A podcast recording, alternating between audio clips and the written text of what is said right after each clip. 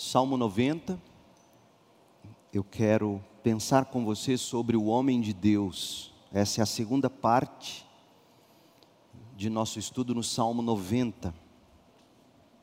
Semana passada nós nos concentramos nos versos 1 e 2. Hoje, Deus permitindo, nós vamos concluir o salmo. Salmo 90, salmo de Moisés, o homem de Deus. Oração de Moisés, homem de Deus. Senhor, tu tens sido nosso refúgio ao longo das gerações.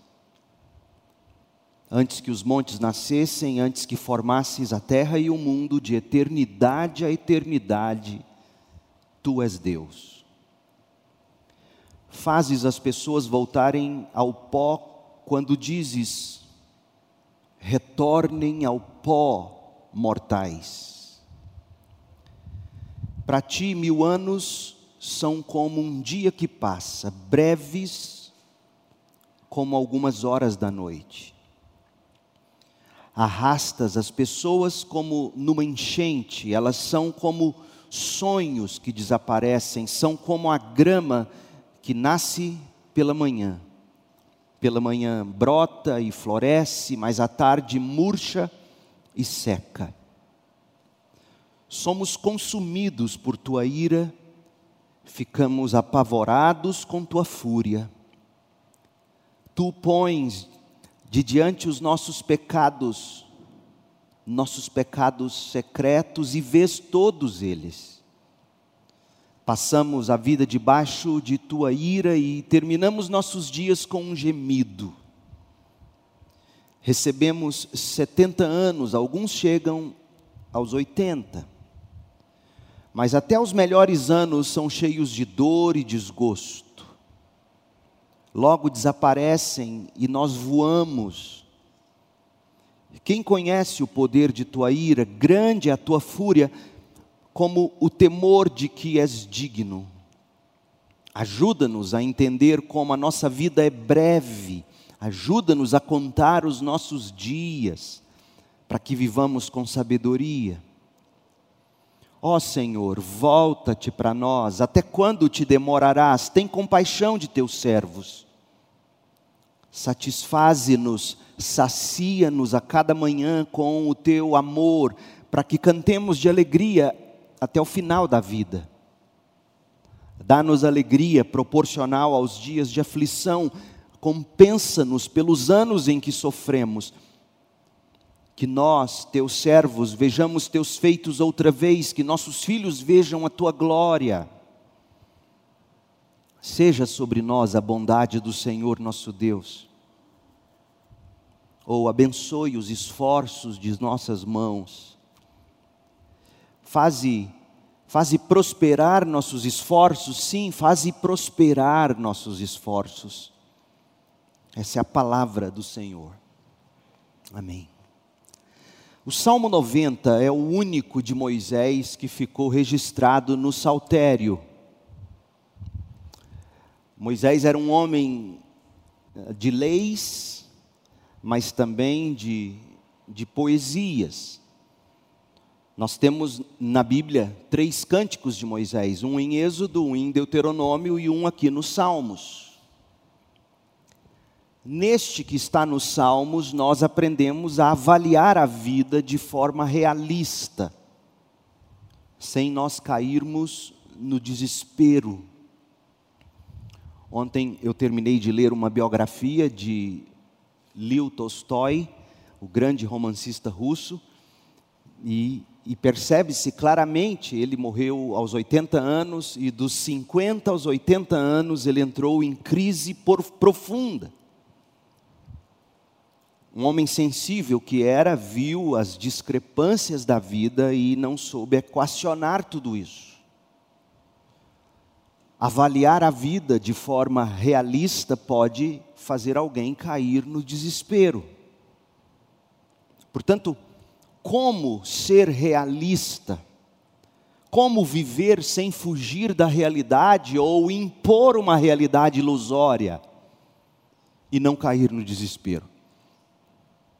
nós somos instruídos aqui neste salmo a viver com sabedoria.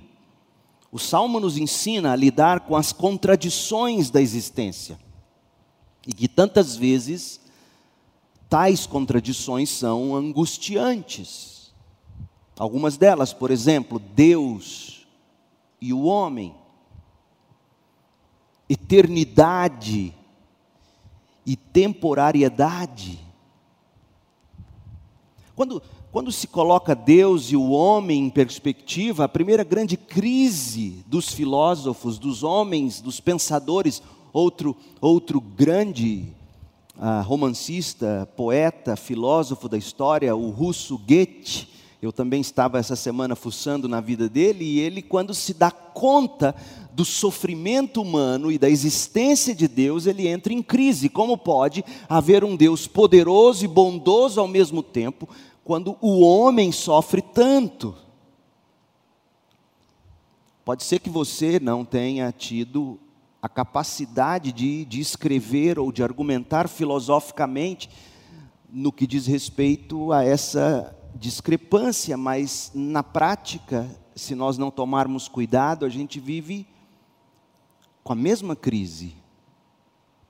Por que, que Deus não cura meu filho? Por que, que Deus não cura minha mãe? Por que, que Deus levou meu pai? Por que, que Deus permitiu esse divórcio? Percebe como que a vida, quando nós lidamos com suas contradições, ou quando nós olhamos para a realidade, ela pode ser desesperadora. Deus e o homem eternidade, temporariedade, juventude, velhice, força, fraqueza, alegria e tristeza, riqueza e pobreza, saúde e doença, vida e morte. Esse salmo trata de tudo isso. E Moisés podia falar por experiência própria. Afinal, como nós vimos na semana passada, em que pese tudo o que Moisés viveu, tudo que ele sofreu, e Moisés foi o homem que experimentou na pele essas discrepâncias ao extremo. Ele aprendeu a ser homem de Deus apesar de tudo. Moisés aprendeu a viver com sabedoria e agora ele nos ensina através de suas palavras. Outra coisa que nós vimos semana passada, esse Salmo 90, ele introduz o livro 4 do Saltério. O livro 4 vai do Salmo 90 ao 106 e trata da esperança futura de Israel. É um salmo da segunda comunidade dos hebreus. Segunda comunidade, porque retornou do cativeiro babilônico sob a liderança de Zorobabel quando Ciro, o rei da Pérsia, assinou o decreto dizendo que quem desejasse poderia voltar para Jerusalém. E você vê um pouquinho dessa história em Esdras, a partir do capítulo 1, capítulo 2, até o verso 2 em diante. Mas o salmo é da composição de Moisés, quem fundou, digamos, a primeira comunidade dos hebreus, aquela que voltou ou saiu do Egito e tomou posse de Canaã. Então, essa segunda comunidade que sai do cativeiro da Babilônia e vem para Jerusalém, liderada por Zorobabel, é a mesma comunidade, é, é a continuação da comunidade liderada por Moisés. E é curioso porque quando falta faltam palavras para esse povo achar sentido para todo aquele sofrimento, eles recorrem a Moisés, como vimos semana passada. E o tema do salmo é a fragilidade do homem. E isso é terrível, meu povo, nós nos sentimos fortes. Nós nos achamos fortes. Há todo um evangelho construído e proclamado em todos os cantos, inclusive em igrejas, que dizem que você é forte em si mesmo. Assista os desenhos da Disney. ensinam para as nossas crianças desde pequeno que elas são fortes, que elas podem tudo nelas mesmas. E tem gente que acha que o problema da Disney é o satanismo nas imagens. Não, não é o satanismo. É a filosofia por detrás daqueles desenhos. É a filosofia de vida que Paulo chamaria sim de doutrinas de demônios. Por quê? Porque remetem o ser humano ao seu potencial próprio, desprovido de Deus, onde a salvação do ser humano está na iluminação da sua própria razão, daí o nome iluminismo na filosofia. E esse salmo vem dizer que, contrário do que se acredita, contrário do que se prega, contrário daquilo pelo que se vive, o ser humano é frágil. Segundo a Bíblia de Jerusalém, o título que você pode dar para esse salmo é Fragilidade do Homem. E isso em, em contraposição ao histórico passado recente de Israel. A nação tinha sido orgulhosa. Deus os instruía, Deus enviava seus profetas e dizia a eles: submetam-se, rendam-se. E eles não matavam profetas, jogavam profetas nos buracos, para que eles não mais falassem o que Deus queria que eles ouvissem, porque eles queriam ouvir aquilo que enaltecia o potencial deles. A nação foi orgulhosa. Em vez de re, reformar sua aliança, reafirmar sua aliança com Deus, o que Israel fez foi se voltar para as nações em busca de alianças. E ela pagou um alto preço.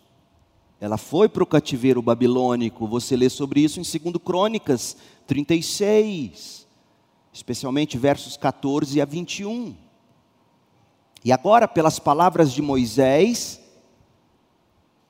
declara que é frágil.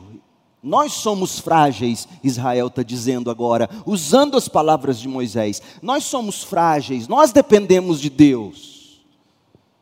É o outro lado da moeda, que eles aprenderam a duras penas. Israel confiou nas alianças políticas, Israel confiou no seu orgulho e agora descobre que a única pessoa capaz de socorrê-los é Deus mesmo, o próprio Deus. Derek Kidner, um grande comentarista dos Salmos, ele diz que o tema do Salmo é: Ó oh Deus, nosso socorro. E faz sentido, porque se somos frágeis, precisamos de socorro e o socorro não está dentro de nós. O socorro não está nos relacionamentos, o socorro está em Deus, Ele é o nosso socorro. E aí o Derek Kidner, ele divide o salmo da seguinte forma, versos 1 e 2, Deus o eterno.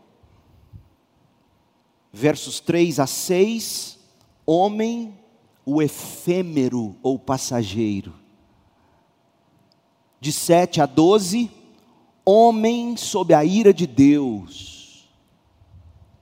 De 13 a 17, Deus da graça. Nós dividimos o salmo em três partes. A primeira, a habitação do homem de Deus, os versos 1 e 2. A segunda parte, a convicção do homem de Deus, versos 3 a 11 e a terceira parte, a oração do homem de Deus, de 12 a 17. Veja que, conquanto o salmo tenha no seu título ou na sua inscrição, oração de Moisés, homem de Deus, a oração de fato só começa no verso 12. Porque toda oração de verdade, como veremos, ela nasce de convicções. Primeiro, de admissões segundo de convicções. E é Calvino quem diz isso. Primeiro você admite que é frágil. Não tem nada em si mesmo que possa socorrê-lo. Depois você, estribado na convicção de quem Deus é, você vai a Ele em oração, e é isso que o salmista faz. Do verso 1 ao 11, ele, ele reconhece a majestade de Deus, a grandeza de Deus, e à luz dessa majestade de Deus, ele vê quem de fato ele é frágil. E então ele ora do 12 ao 17. É impressionante a estrutura desse salmo. Porque há dois tipos de conhecimentos que o homem tem que ter: o conhecimento de si mesmo e o conhecimento de Deus. O de si mesmo que diz, pecador, frágil, carente de socorro, e que, portanto, não tem em si mesmo e jamais conseguirá ter em si mesmo qualquer escapatória. E o segundo conhecimento é o do Deus que vem em resgate do seu povo. Agora, é tudo isso que as filosofias e os ensinos, sejam os mais populares, sejam os mais sofisticados da academia, eles, eles deturpam tudo isso. Primeiro, eles eliminam toda e qualquer categoria que diga que há um Deus. E depois eles invertem a imagem do homem pecador e degradado. Não é à toa, portanto, que quando a gente olha ao redor, a gente vê um mundo em caos. Porque um mundo que não reconhece que o nosso maior problema, a raiz de todo o nosso problema é o pecado, e que a salvação para isso está no que Deus nos deu em Jesus Cristo, não vai haver transformação.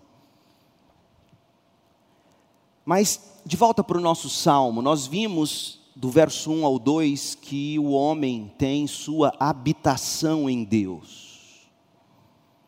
Nós falamos que Moisés nunca teve uma habitação para chamar de sua. Gozen, a terra de Gozen no Egito, o Egito, Midian, o deserto ou Canaã, lugar nenhum foi morada do povo de Deus ou de Moisés. Moisés achou refúgio no Senhor. Moisés achou em Iavé sua morada, sua habitação. E é isso que ele diz no verso 1, leia: Senhor, tu tens sido nosso refúgio.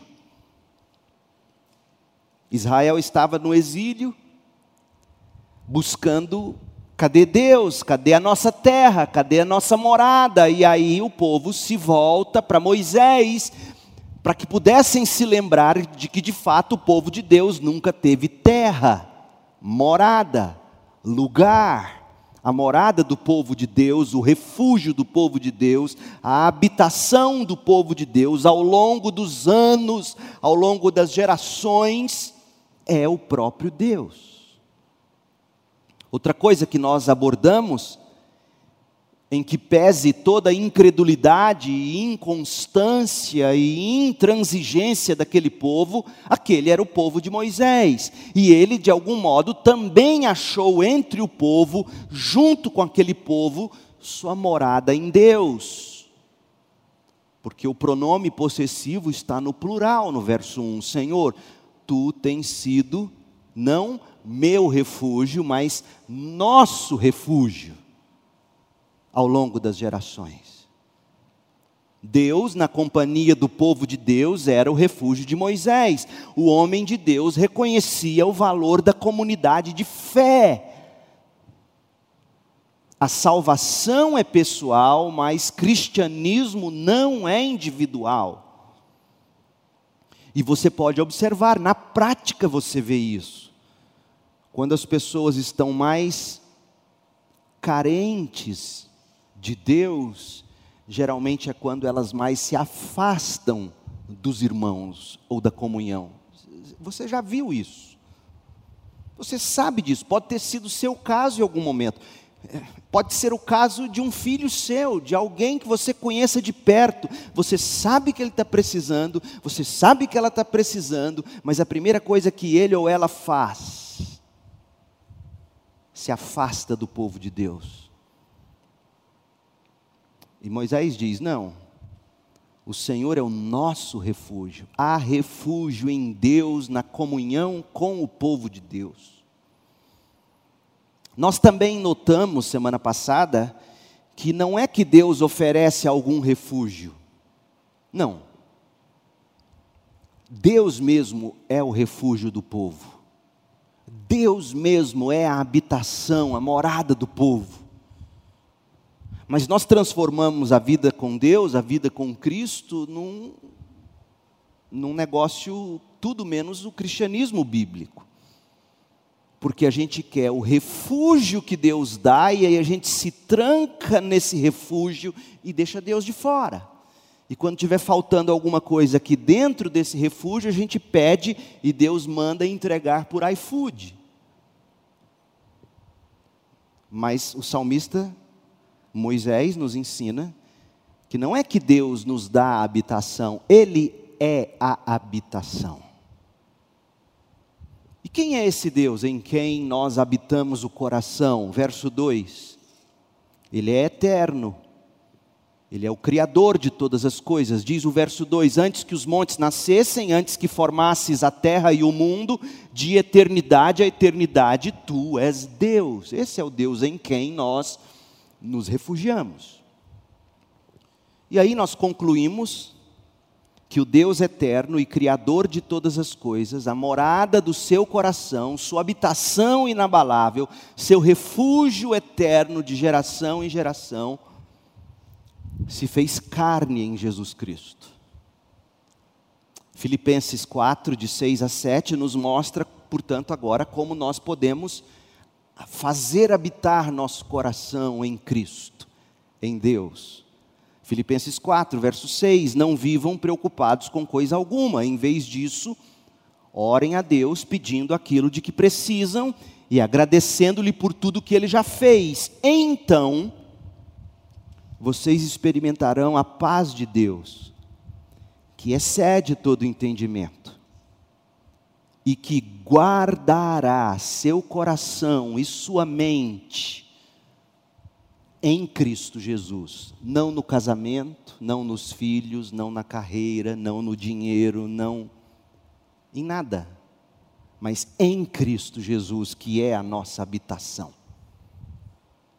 Então, essa é a habitação do homem de Deus. Segundo, a convicção do homem de Deus. O homem de Deus guarda sua mente e coração em Cristo Jesus, ele faz do Senhor a sua habitação, e desse modo, coisas boas ou ruins, legítimas ou não, alegria, riqueza ou saúde, nada desta vida serve para o crente em Jesus Cristo depositar ou fazer habitar seu coração. Nada serve, gente. A morada do justo seu refúgio é o Senhor Jesus. E a razão, a razão que faz alguém olhar para a vida sem se desesperar, sem se tornar incrédulo com o ser humano, porque tem gente que, que diz confiar só em Deus, mas com o coração cheio de incredulidade com o ser humano, gente que confia mais em bichinho de estimação do que no amor de um irmão. Gente, os nossos bichinhos são muito especiais, eu sei disso, eu vejo isso. O MEC, quando a gente descobriu aquele momento que a gente passou triste com Samuel, os irmãos oraram com a gente, aquela retocolite, e um dia eu e Cris no meu escritório em casa, no gabinete em casa, e ela sentada na poltrona, eu na minha cadeira, e a gente orando ali, a Cris chorando, lágrima caindo no chão. O Mac chegou, lambeu as lágrimas, pôs as patinhas na cadeira onde ela estava e ficou querendo lambê-la assim. Os bichinhos fazem isso. E aí a gente olha para os bichinhos e a gente é tentado achar que só o bichinho tem coração bom e a gente então não confia em ninguém, no bichinho e em Deus. Não é isso que a gente vê acontecer com Moisés. Moisés poderia ter dito: Olha, não confio em mais ninguém, só nesse camelo que me carrega pelo deserto. Se é que era um camelo, se é que ele tinha camelo. Mas ele chama a comunhão do povo dele como o ambiente no qual ele prova Deus como sua morada. Agora, o que ele vai nos mostrar no verso 3 em diante, é por que, que ele entendeu que Deus é a sua morada. E num primeiro momento ele vai soar nihilista, digamos, negativista. Mas pelo contrário, ele está nos apontando quais devem ser as convicções que um homem ou mulher de Deus deve ter.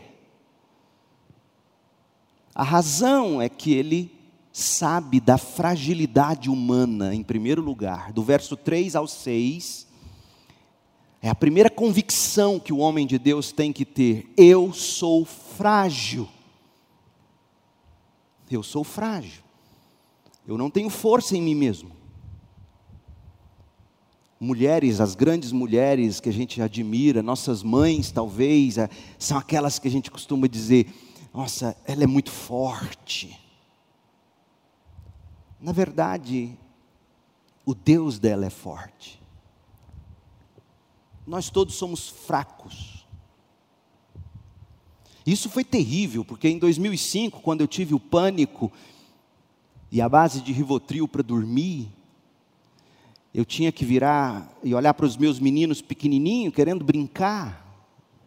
Samuel com dois anos e meio. A Isabela, meses.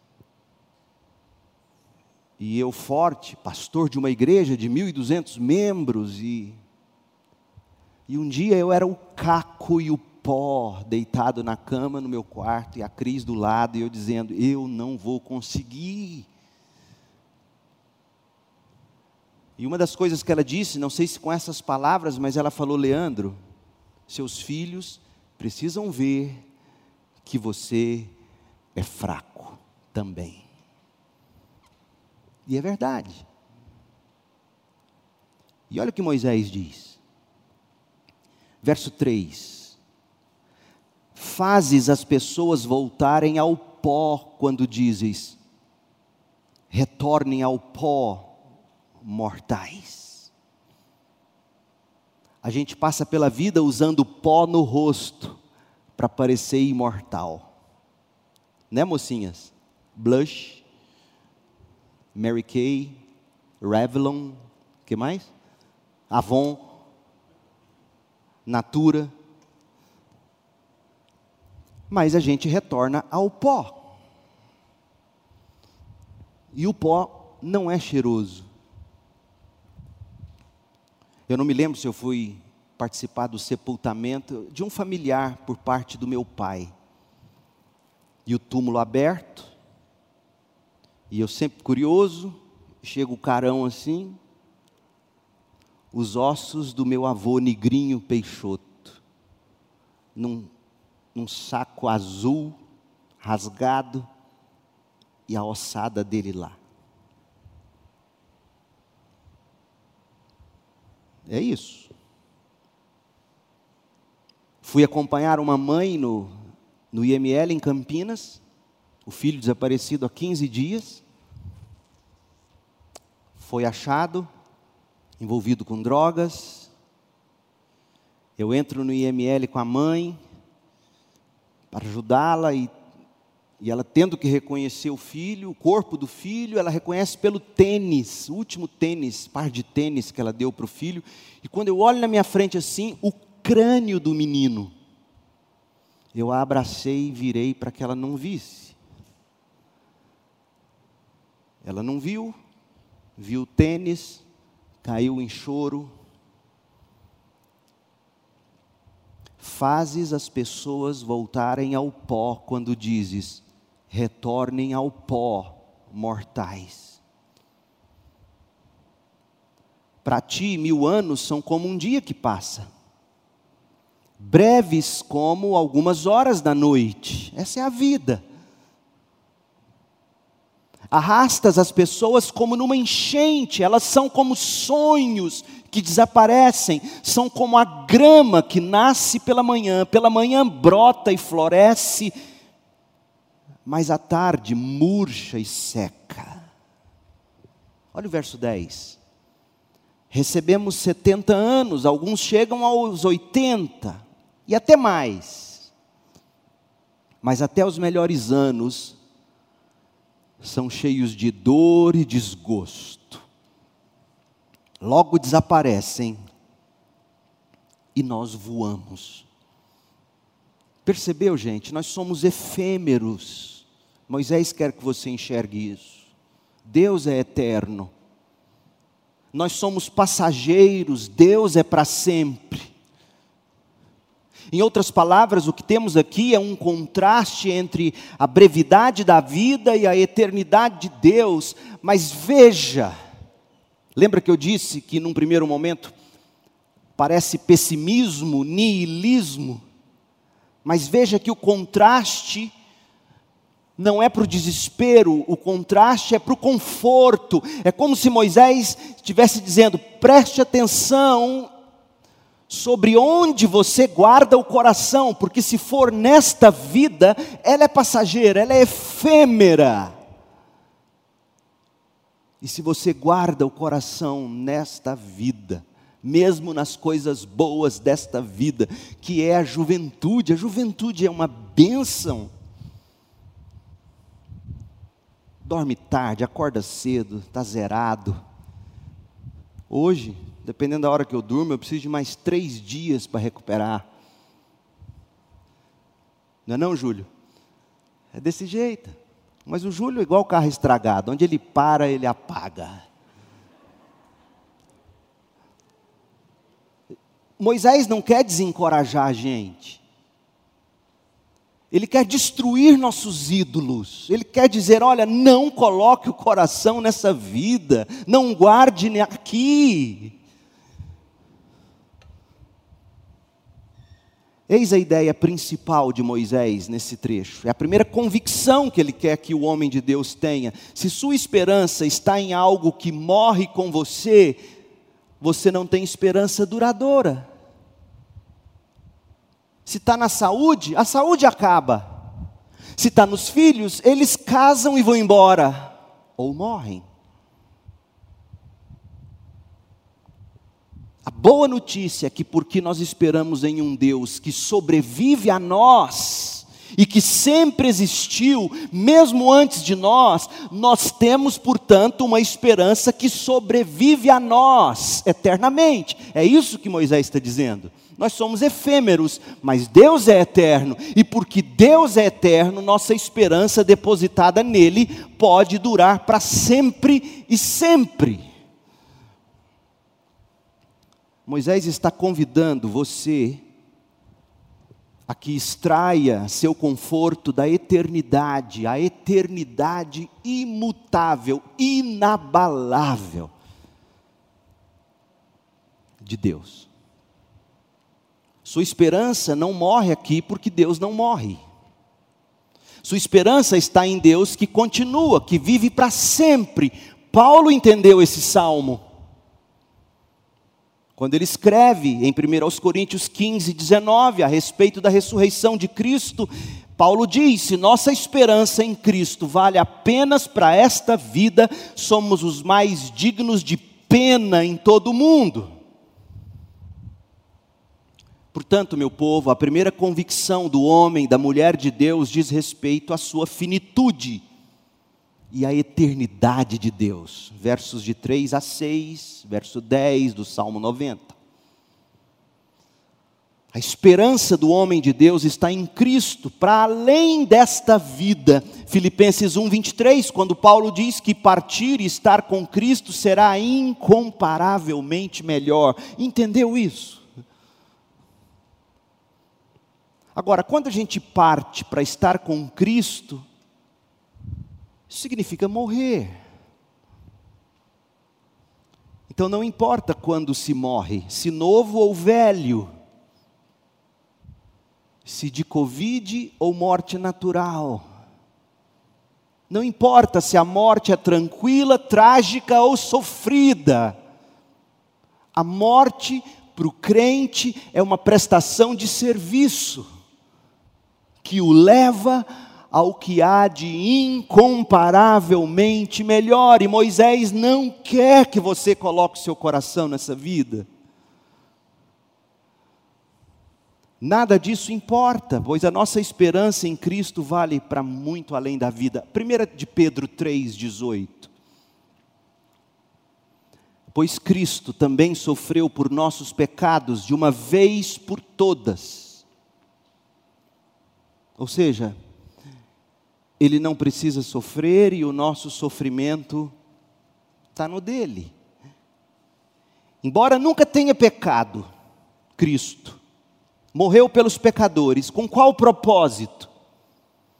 A fim de conduzi-los a Deus. Moisés quer que você veja isso. Cristo sofreu morte física, mas foi ressuscitado pelo Espírito. Essa é a nossa esperança. Essa é a convicção do homem de Deus, a primeira convicção. A segunda convicção do homem de Deus volta para o Salmo 90, diz respeito à raiz de todos os males, o pecado. Leia o próximo trecho do Salmo 90, versos 7 a 11. Mas eu quero que agora você, no, primeiro trecho, eu falei, olha, num primeiro momento Moisés parece pessimista, mas não, ele, ele quer mostrar que se você coloca sua esperança no que é efêmero, sua esperança morre com o que é passageiro. Mas se você coloca sua esperança no Deus eterno, a morte ou sua esperança sobrevive a você. Agora, no verso 7 a 11, ele quer que você tenha que prestar atenção noutra coisa. Não deixe de notar como Moisés une a miséria humana e a própria morte ao pecado toda miséria e morte, Moisés liga a ira de Deus no julgamento, no justo julgamento, por causa do pecado do ser humano. Portanto, corra da teologia que não fala do pecado, que não trata o pecado, porque é como tentar tratar de um câncer sem tocar no tumor. Não adianta. Salmo 90, de 7 a 11. Somos consumidos por tua ira, ficamos apavorados com tua fúria. Tu pões diante de ti os nossos pecados, nossos pecados secretos, aqueles que ninguém vê, mas você sabe que tem, e você esconde, muito bem escondido. Ou às vezes você nem percebe, mas estão todos diante de Deus. E Deus vê todos eles. Isso aqui é assombroso. Isso aqui é assombroso. Você não se esconde de Deus, nem eu. Passamos a vida debaixo de tua ira e terminamos nossos dias com um gemido. A gente nasce chorando e morre gemendo. Recebemos 70 anos, alguns chegam aos 80, mas até os melhores anos são cheios de dor e desgosto. Logo desaparecem e nós voamos quem conhece o poder de tua ira? Grande é a tua fúria, como o temor de que és digno. Em outras palavras, não é só que a vida é breve, verso 3 ao 6, é que a morte está aqui por causa do pecado, verso 7 a 11. E a morte é a visitação do justo julgamento de Deus sobre o nosso pecado. Portanto, Moisés conecta nossa morte ao pecado E é ela própria, a morte, a visitação da ira de Deus contra o nosso pecado. Em Salmos 90, de 7 a 11, Moisés nos ajuda, e você viu isso. Ele traça uma linha que parte da miséria e da morte e vai até o pecado. Ele quer que nós odiemos o pecado mais do que nós odiamos suas consequências. Moisés quer que a gente enxergue a santidade de Deus, a justiça de Deus somos pecadores e merecemos julgamento, e desse modo, a única forma de não sermos julgados é refugiando-nos em Cristo Jesus. Por isso que ele começa o salmo dizendo: O Senhor é o nosso refúgio. Então veja, enquanto o salmista contempla essa situação de exílio, todo aquele sofrimento e o fim da, da linhagem davídica e remói tudo isso, ele se dirige a Deus. Ele reconhece que Deus é o único refúgio, a única habitação, verso 1. Ele sabe que Deus é eterno, verso 2. Ele entende que Deus é justo, de 3 a 11. Logo, o que aconteceu e era isso que Israel tinha que entender quando eles questionavam Deus: por que nós estamos no exílio? Por que, que não estamos na nossa terra, a terra que o Senhor nos deu como refúgio? E Deus diz: vocês não entenderam nada. A terra não é o refúgio, eu sou o seu refúgio.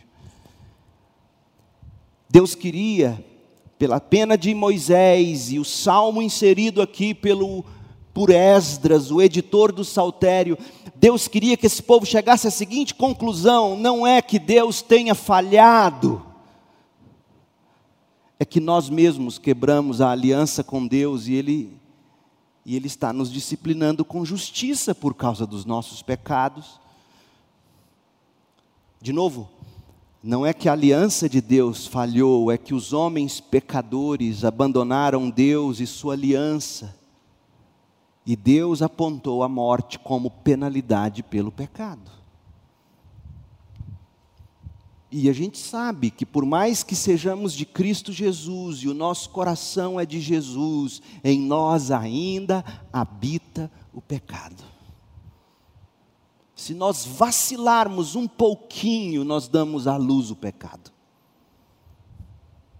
O pecado é a raiz de todos os males.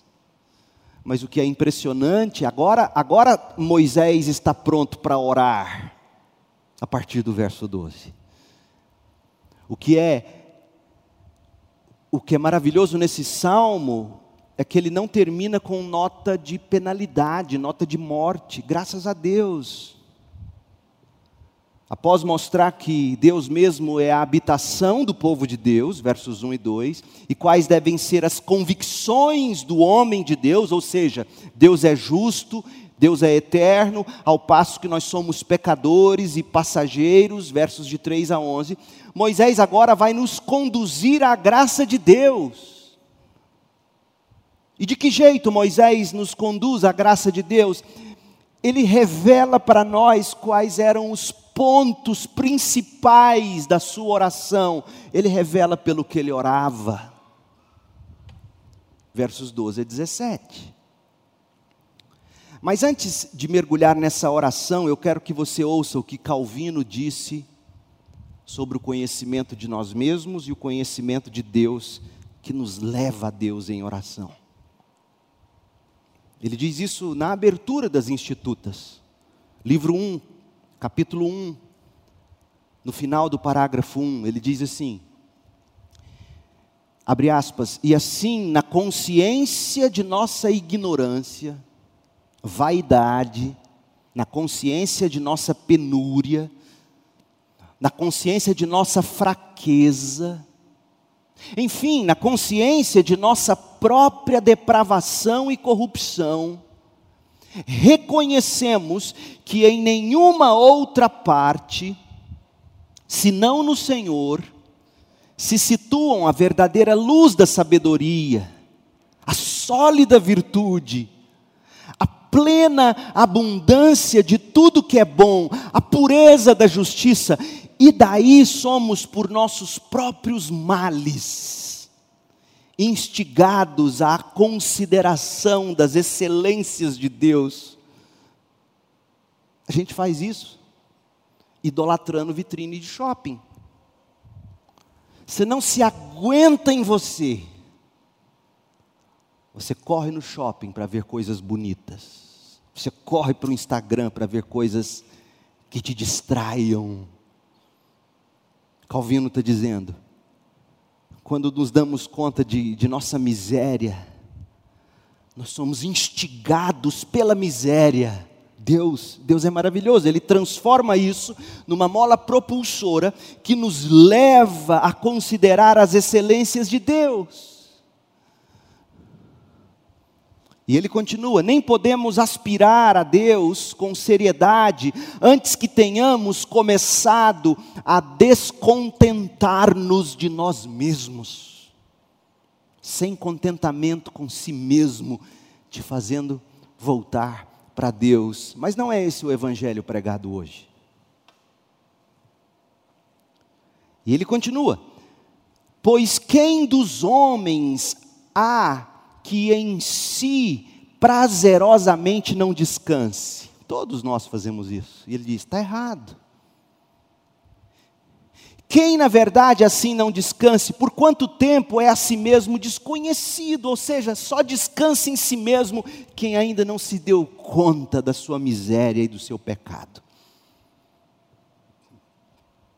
E ele conclui: consequentemente, pelo conhecimento de si mesmo, do seu pecado, da sua miséria, da sua fragilidade, da sua efemeridade, cada um é não apenas aguilhoado a buscar a Deus. Sabe o que é aguilhoar? Já viu o ferrão quando o boiadeiro com aquela vara comprida tem como se fosse um prego na ponta, ele cutuca a coxa da vaca assim, ela dá um pulo lá na frente. Esse reconhecimento da nossa miséria nos aguilhoa, nos espeta a buscar a Deus. Mas até como que conduzido pela mão a achá-lo. Como é que você se sente nessa manhã? Miserável, frágil, efêmero. É Deus te chamando para Ele. E como é que você ora quando você entende isso? Eis Moisés, Salmo 90 cônscio da sua fragilidade, cônscio do seu pecado, cônscio da sua miséria, mas à luz da majestade do Senhor, Moisés nos dirige a Deus em oração. E aqui ele faz seis petições. Cada versículo, 12, 13, 14, 15, 16, 17, cada versículo é uma petição.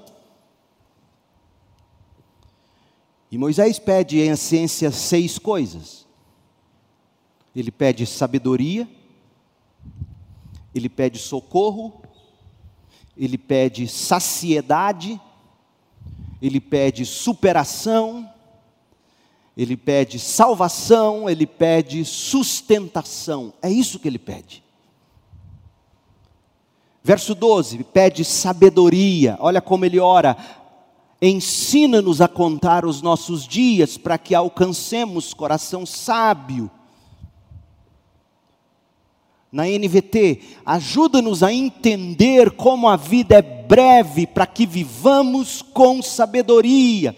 A sabedoria vem do entendimento da fragilidade e da efemeridade da vida. Sabedoria.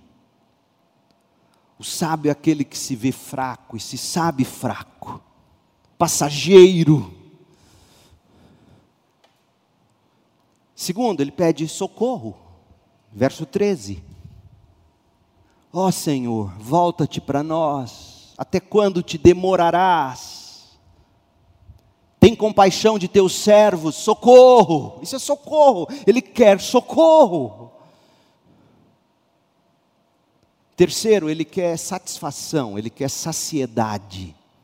Olha o que ele diz no verso 14: sacia-nos, satisfaze-nos a cada manhã com teu amor, com a tua graça, para que cantemos de alegria até o final da vida. Só canta alegre até o fim da vida quem se sacia na graça de Deus que nos basta.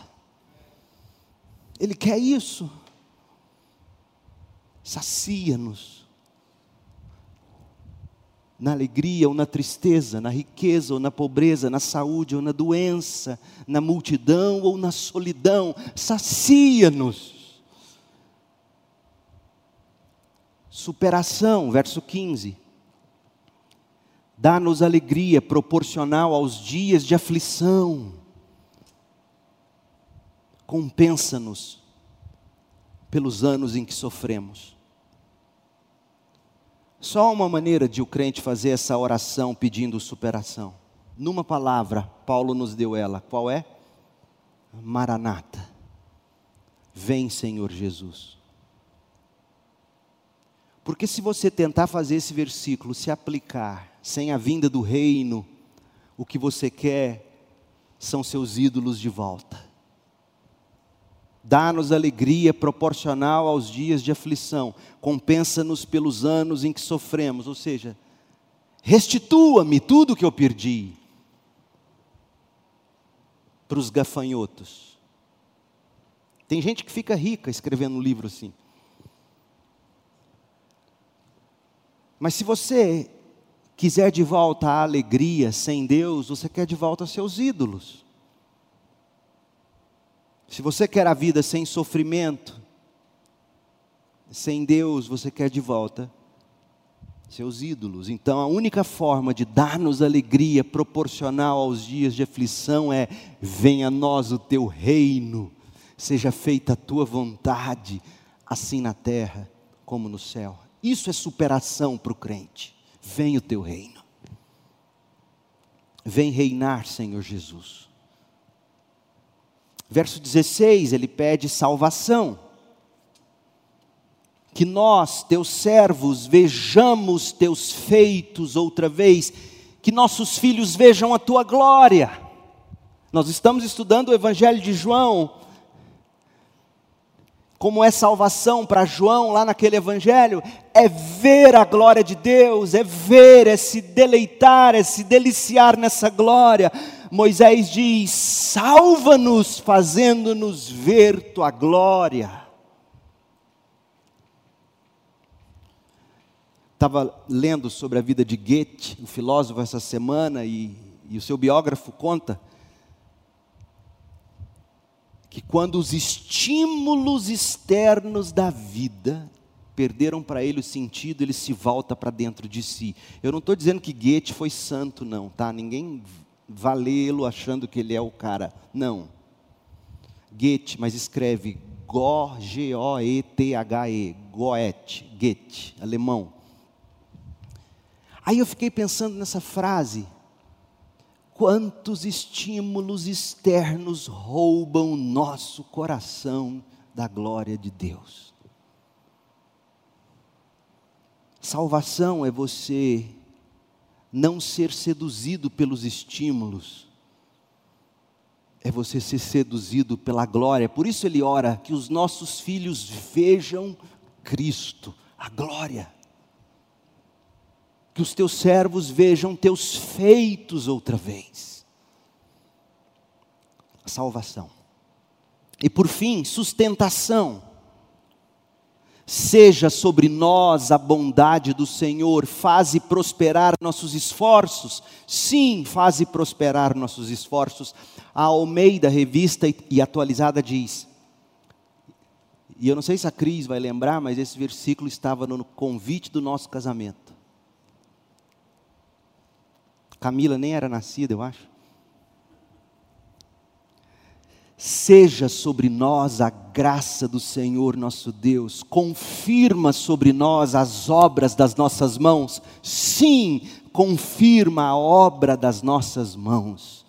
Ele quer sustentação, ele quer Deus dando o sustento e fazendo acontecer e prosperar de um modo que glorifica Deus. Gente, Israel estava enfrentando um grande desafio, o desafio era este. E tantas vezes você enfrenta o mesmo, eu enfrento. Senhor, eu não entendo o que está tá acontecendo. Senhor, eu não entendo o que estás fazendo. Senhor, parece que as suas promessas falharam, tudo ao redor parece indicar que o Senhor nos abandonou. Mas Moisés os aponta para Deus e nos aponta também para Deus o lugar da nossa habitação segura e nos ensina que Deus é eterno e justo, ao passo que somos pecadores e passageiros. Mas Deus é gracioso. E por isso o homem de Deus deve orar. Orar como? Sabedoria, Senhor. Socorro, Senhor.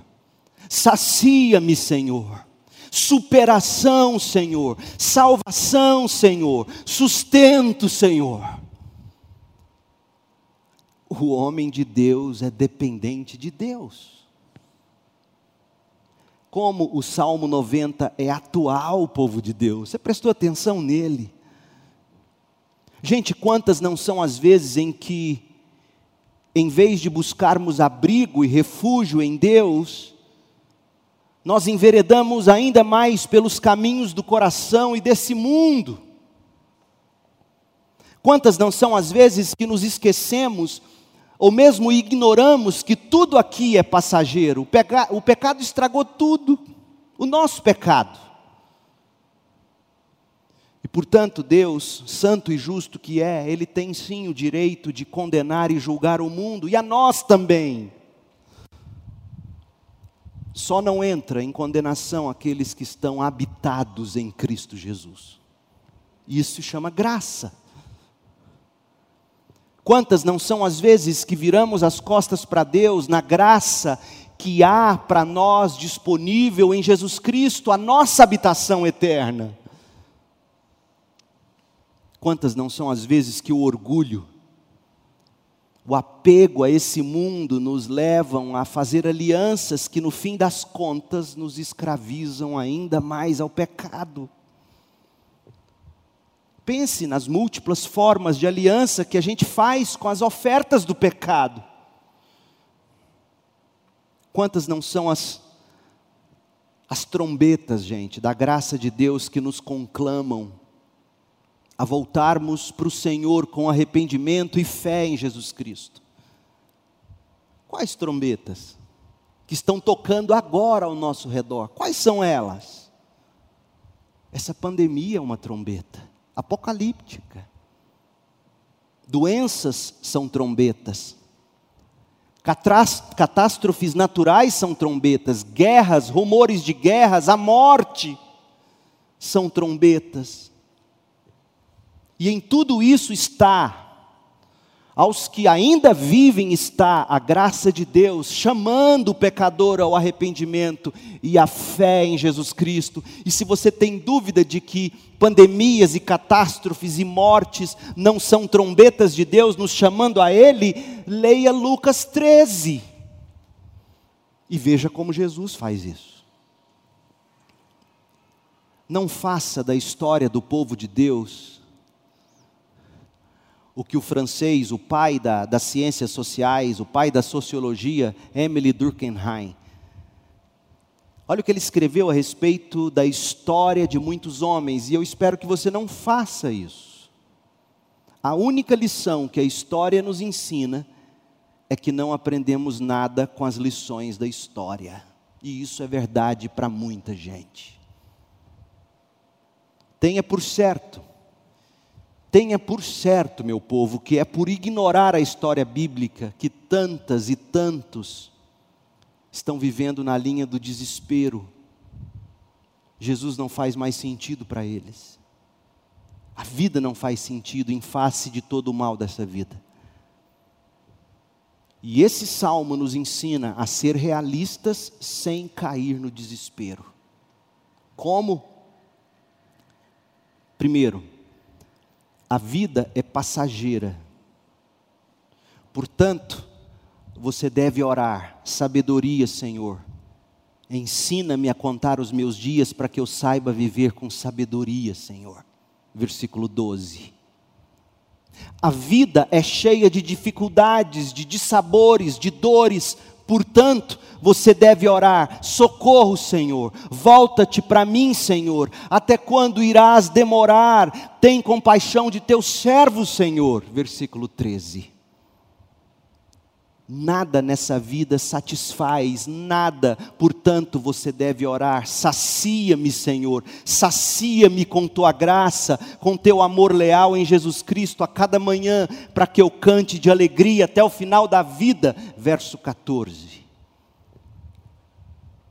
O pecado nos aflige nessa vida, portanto, você deve orar: superação, Senhor, dá-me alegria proporcional aos dias de aflição, compensa-me pelos anos que sofri. Maranata, Senhor, vem teu reino, Senhor Jesus, vem, Senhor Jesus. Versículo 15.